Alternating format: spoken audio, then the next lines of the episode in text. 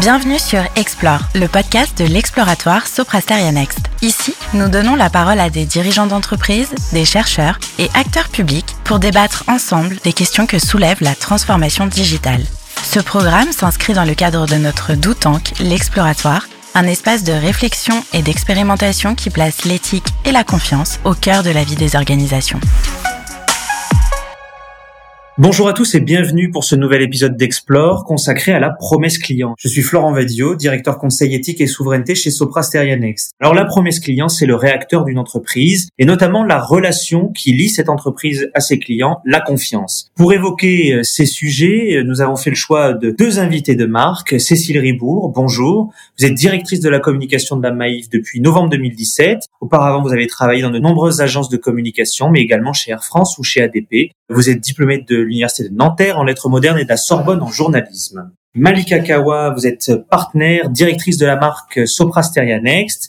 Vous êtes dans l'entreprise depuis 2005, auparavant chez Valoris, et vous signez il y a peu une note au sein de l'exploratoire consacrée à la promesse client.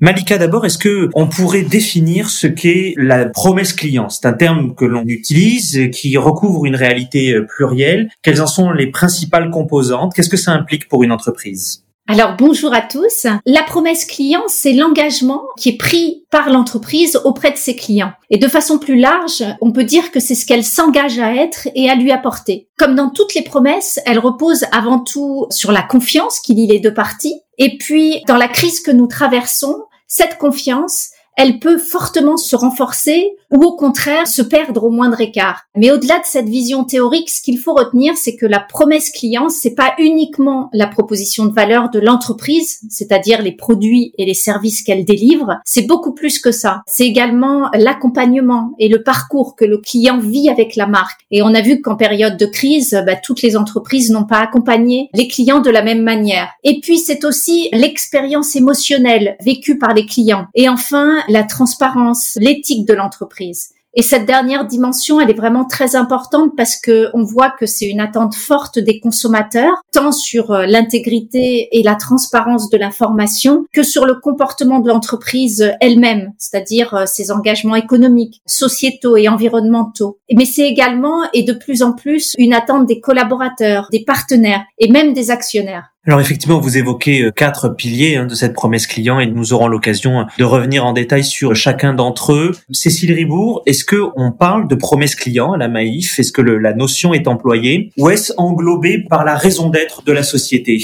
Eh bien, bonjour euh, et merci de votre invitation. Alors, paradoxalement, à la Maïf, en fait, il n'y a pas de promesse client. Dans cette notion, il y a une forme de mise à distance entre l'entreprise et son client. Or, le modèle Maïf est fait de telle sorte que la Maïf et ses sociétaires, les sociétaires sont la Maïf, donc euh, finalement, il n'y a pas du tout ces rapports distanciés qui pourraient euh, vivre dans le cadre d'une promesse. Néanmoins, les, quatre piliers, notamment qui fondent la relation, qui pourraient correspondre à, des engagements hein, de l'entreprise, de la marque vis-à-vis -vis de ses publics, évidemment, ces piliers-là, ils sont fondamentaux chez nous. On pourrait considérer finalement qu'on a des engagements et qu'on s'attache à les faire vivre auprès euh, de nos sociétaires. La raison d'être dont la Maïf s'est dotée et qu'elle a inscrite dans ses statuts l'année dernière, c'est une formalisation une mise en mots de cet engagement, mais qui est inscrit très fortement dans notre histoire, euh, dans notre ADN. C'est une manière de réaffirmer cet engagement et de fournir un guide, une colonne vertébrale pour déterminer l'ensemble des actions et des comportements euh, qu'on doit mener. Donc promesse client, promesse sociétaire, finalement, même combat, on va le voir effectivement, on aura l'occasion euh, de l'évoquer. Une question, euh, n'y a-t-il pas, euh, Cécile Ribourg, une forme de paradoxe à ce qu'il y ait cette grande proximité avec le client, alors que quand on le voit sur les enquêtes d'opinion, les sociétés d'assurance n'ont pas la meilleure réputation auprès de leurs clients? Comment est-ce que vous travaillez euh, sur cet aspect-là? C'est vrai que l'assurance en tant que catégorie secteur et les assureurs en particulier sont pas forcément tellement aimés. Euh, il y a un caractère obligatoire dans l'assurance. Hein. Personne n'a d'autre choix que de souscrire une assurance euh, auto, une assurance habitation. Donc ça complique un petit peu la notion de désirabilité on va dire. Et puis euh, souvent la relation qui peut se nouer, elle survient à l'occasion d'un sinistre. Donc dans des moments de vie qui a priori sont peu agréables. Qui fait que tout concourt à ce que les assurés aient pas une très bonne image du secteur, surtout qu'en plus une grosse partie euh, technique dans les garanties. Pour la Maïf, notre engagement auprès de nos sociétaires, c'est d'abord d'avoir une relation de confiance, une relation euh, de simplicité, y compris dans la formulation de nos propositions de garantie, de nos offres, de nos contrats. Et puis ça tient essentiellement aussi et principalement à une excellence de la relation, ce qui fait que bah, cette année nous avons obtenu euh, pour la 17e année consécutive le podium de la relation client, à la fois dans le secteur de l'assurance, mais aussi tout secteur confondu. Le dernier point, c'est au-delà de cette relation de confiance qui se matérialise à travers la relation euh, qu'on peut avoir dans la vie de ces contrats. Euh, cette relation de confiance, elle va un peu plus loin puisque le projet, la vision de la Maïf, les valeurs qu'elle porte, ce sont des éléments assez forts dans lesquels la communauté de nos sociétaires va se reconnaître. Donc on voit qu'on a une relation qui peut être basée sur du quotidien, mais au-delà de ça, sur une adhésion euh, plus large un projet et des engagements. Alors Malika, on a évoqué euh, des valeurs, la raison d'être. Est-ce qu'on peut revenir un peu sur ces notions? Est-ce que c'est un effet de mode dans le monde de l'entreprise ou ça induit un véritable changement dans la relation euh, client? Il y a finalement assez peu de grands groupes qui ont une raison d'être euh, actée. Qu'en est-il selon vous, Malika?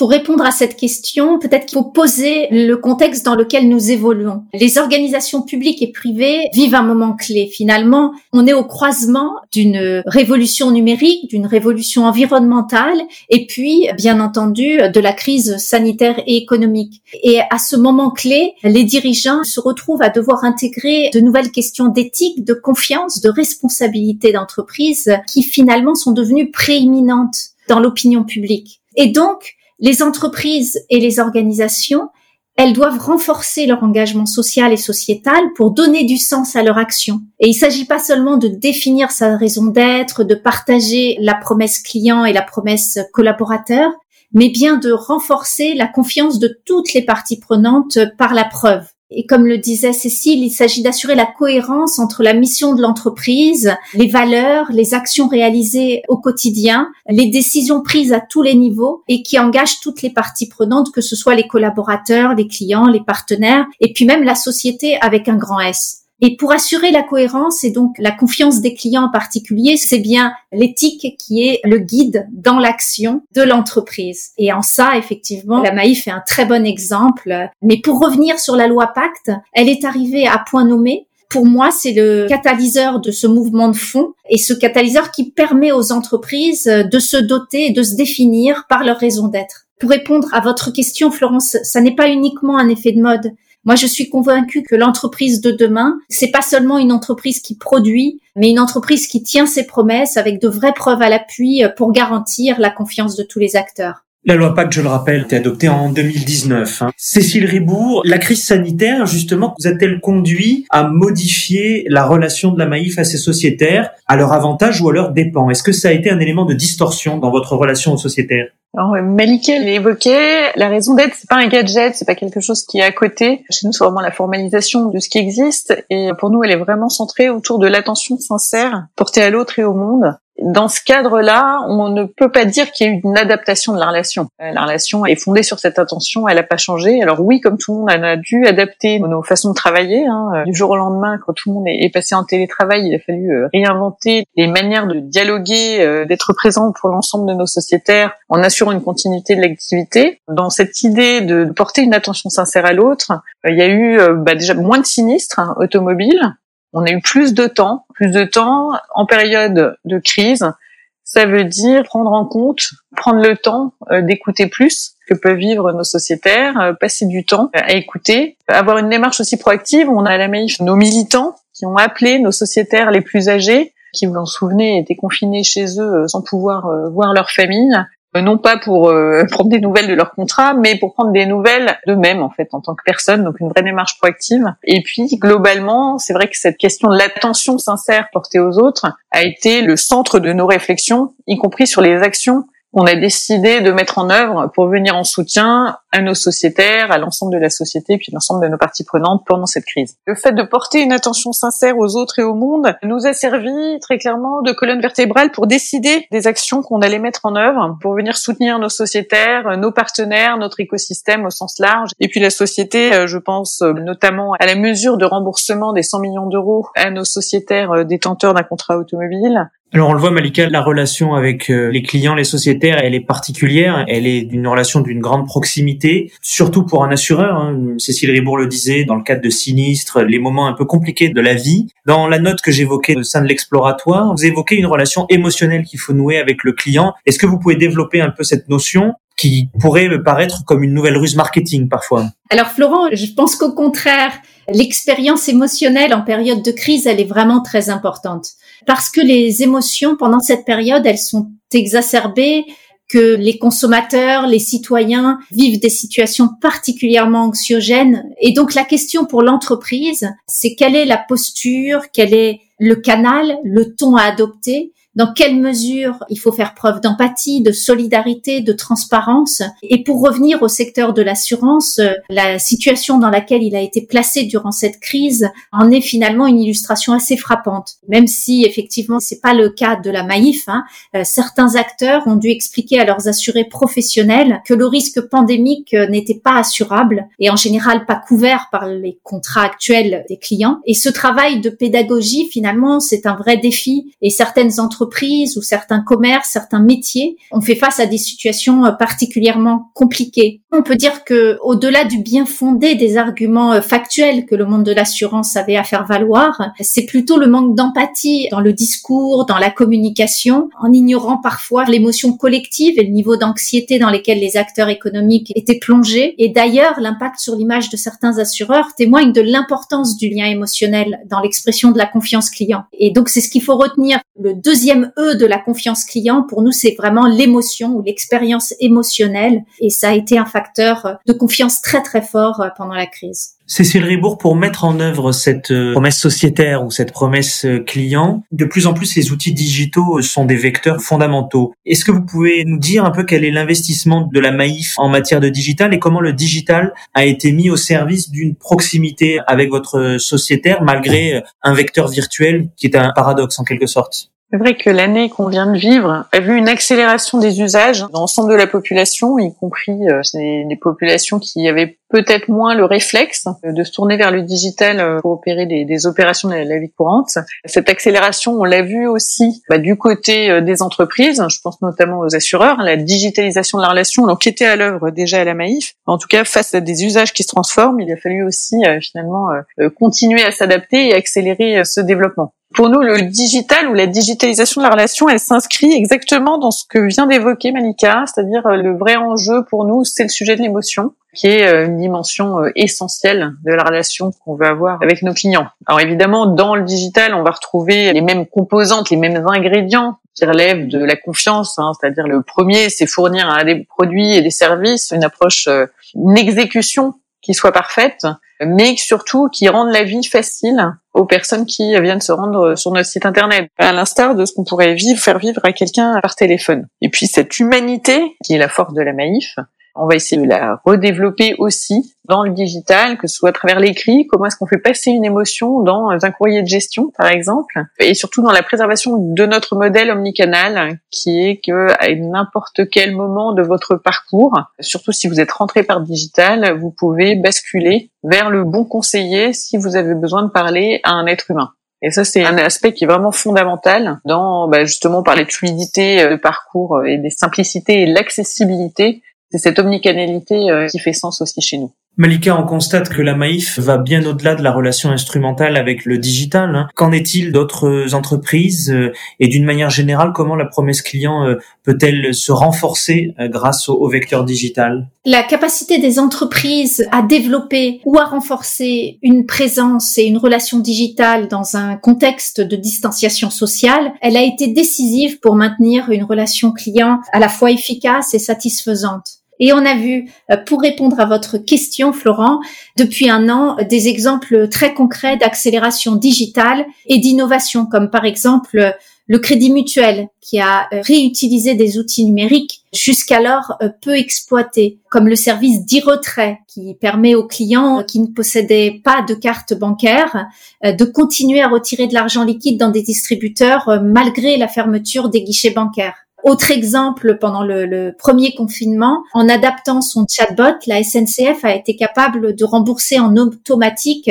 ou euh, de geler les prélèvements liés aux abonnements mensuels, et ça très rapidement, sans nécessiter aucune action de la part du client. Ça a diminué l'anxiété des voyageurs, hein, pour parler euh, du champ émotionnel, et ça a renforcé significativement euh, la confiance des usagers et donc la promesse de l'entreprise. Et puis, nous avons nous-mêmes accompagné nos clients en imaginant des solutions sur mesure permettant euh, de développer l'expérience client digitale, comme par exemple une application dans la grande distribution qui permet de gérer des flux de personnes en magasin quelques semaines seulement après l'annonce du confinement. Donc on voit que la place fondamentale du digital dans la capacité à délivrer la promesse client, c'est désormais une réalité éprouvée, que le digital a permis aux entreprises et aux organisations de renforcer leur résilience, même si la plupart d'entre elles avaient déjà franchi euh, le pas du digital, bien sûr. Et d'ailleurs, les investissements réalisés par les entreprises interrogées vont au-delà de la nécessité de réagir vite au regard de la crise sanitaire. Il s'agit vraiment de poser les briques d'une stratégie long terme sur le digital et sur de nouveaux services à apporter aux clients. Malika, comment la notion d'entreprise plateforme vient-elle en écho avec tout ce que nous avons évoqué dans ce podcast? Comment est-ce que à la fois le digital, la promesse client entre-t-elle en résonance avec cette notion qui nous est chère chez Soprasteria Next? Alors pour résumer, on a vu les trois leviers de la confiance client, l'éthique, l'émotion, l'expérience digitale. Le moyen de renforcer cette confiance client, c'est l'entreprise plateforme. La période que nous vivons, elle oblige les entreprises à poursuivre un double enjeu. Elles doivent continuer à délivrer à court terme leurs promesses clients en faisant évoluer leurs services pour répondre aux contraintes sanitaires pour leurs clients comme pour leurs collaborateurs en accélérant la digitalisation par des quick wins, mais en même temps, elles doivent continuer leur transformation sur le temps long en anticipant et en préparant le monde d'après pour ne pas se faire des intermédiaires et en proposant toujours, toujours plus de services, un service sans faille, plus intégré, plus personnalisé et plus global. Et pour être résilient à court terme, comme pour préparer le monde d'après, ben, elles n'ont pas d'autre choix, les entreprises, que de s'ouvrir à des partenaires pour compléter leur offre et apporter plus de valeur à leurs clients. Et c'est ce qu'on appelle l'entreprise plateforme, qui crée des écosystèmes pour mieux servir ses clients. Et on peut dire que ces écosystèmes, ce sont pas le fruit du hasard. Ils sont déterminés par la mission ou la raison d'être de l'entreprise. Je vais prendre juste un exemple qui est Oui SNCF. Et comme le souligne Julien Nicolas, qui est le directeur général de Oui SNCF, pour faire plus de trains, il faut faire plus que du train. Et donc la plateforme Oui SNCF accueille des partenaires de la mobilité, comme par exemple le bus ou le covoiturage, en partant du principe que les clients, ils ont besoin d'un déplacement point à point et pas seulement d'un produit comme le train. Devenir une entreprise plateforme, c'est très structurant. Euh, c'est à la fois redéfinir la stratégie de l'entreprise, mais aussi son modèle de partage de la valeur euh, sur toute la chaîne avec les partenaires, ses modes de collaboration et de management, ses modes de gouvernance, y compris au-delà des frontières de l'entreprise. Cécile Ribourg, est-ce que cette notion d'entreprise plateforme et ses traductions pratiques, elles entrent en résonance avec euh, ce que vous pratiquez à la Maïf en tant qu'assureur, on est de facto une entreprise plateforme puisque les interventions auprès de nos sociétaires et puis en général les clients, elles passent forcément par un réseau de prestataires, de partenaires, de dépanneurs. Donc euh, quand on est comme la Maïf et qu'on a une aussi grande exigence en matière de relations clients, c'est ce qu'évoquait Malika, ça impose un véritable travail en proximité justement avec tout ce réseau, travail de véritable collaboration, de mise en commun pour assurer le meilleur service intermédiaire auprès de nos clients.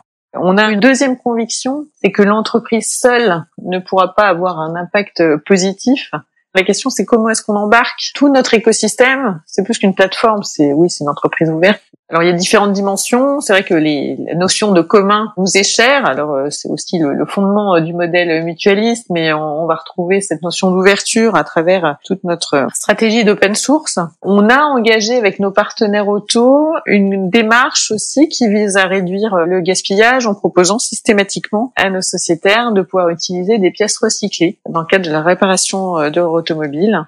On est partenaire de fédérations sportives. À la Maïf, on est convaincu que le sport est un fort vecteur d'engagement au service d'un sport responsable qui peut avoir un impact positif pour l'environnement. À ce titre-là, on va travailler justement avec les fédérations euh, dont nous sommes partenaires pour créer, par exemple, des, événements euh, zéro déchet ou euh, nouer justement des relations avec d'autres partenaires comme Zero Waste avec lesquels on travaille. Et puis évidemment, on a un dialogue permanent avec une autre partie de notre écosystème qui est l'écosystème des startups avec lesquels on a des liens assez forts hein, via nos fonds Maïf Avenir et Maïf Investissement Social et Solidaire, où on va accompagner, financer des startups qui cherchent à avoir un impact positif sur la société à nos côtés. Donc à travers tous ces exemples, cette entreprise ouverte, on attire des gens qui nous ressemblent ou en tout cas qui vont se reconnaître dans les valeurs, dans la vision telle qu'on peut l'apporter et ce qu'on cherche à faire euh, pour la société. Merci mesdames pour euh, ces échanges qui nous ont permis de mieux cerner quelle est cette promesse client, sa richesse, voir qu'une entreprise ne peut plus se contenter d'être uniquement un prestataire, de délivrer un produit et de maintenir sa clientèle captive par un effet de monopole. La promesse client, elle est une exigence de l'entreprise, une exigence vis-à-vis de ses clients, une exigence vis-à-vis d'elle-même, de ses process, de son organisation et de sa transformation. La transformation digitale, bien évidemment, exacerbe euh, ces problématiques. L'entreprise plateforme illustre la richesse de l'écosystème à créer et l'exigence qui pèse sur l'ensemble d'une chaîne dont le principal objectif est la satisfaction client. Et c'est finalement cela qui est au cœur de ce modèle, c'est en quelque sorte arriver à contenter arriver à faire plaisir et c'est en cela que la relation est si subjective, mais elle est aussi riche à défendre et qu'elle fait en quelque sorte la noblesse de l'action de bien des entreprises, qu'il s'agisse d'entreprises du secteur industriel ou comme la Maïf de euh, la prestation de services assurantiels. Merci à vous deux et à bientôt pour un nouvel épisode d'Explore. Merci à toutes et à tous pour votre écoute. Pour prolonger la réflexion et retrouver l'ensemble de nos travaux, rendez-vous sur le site soprasterianext.fr slash l'exploratoire.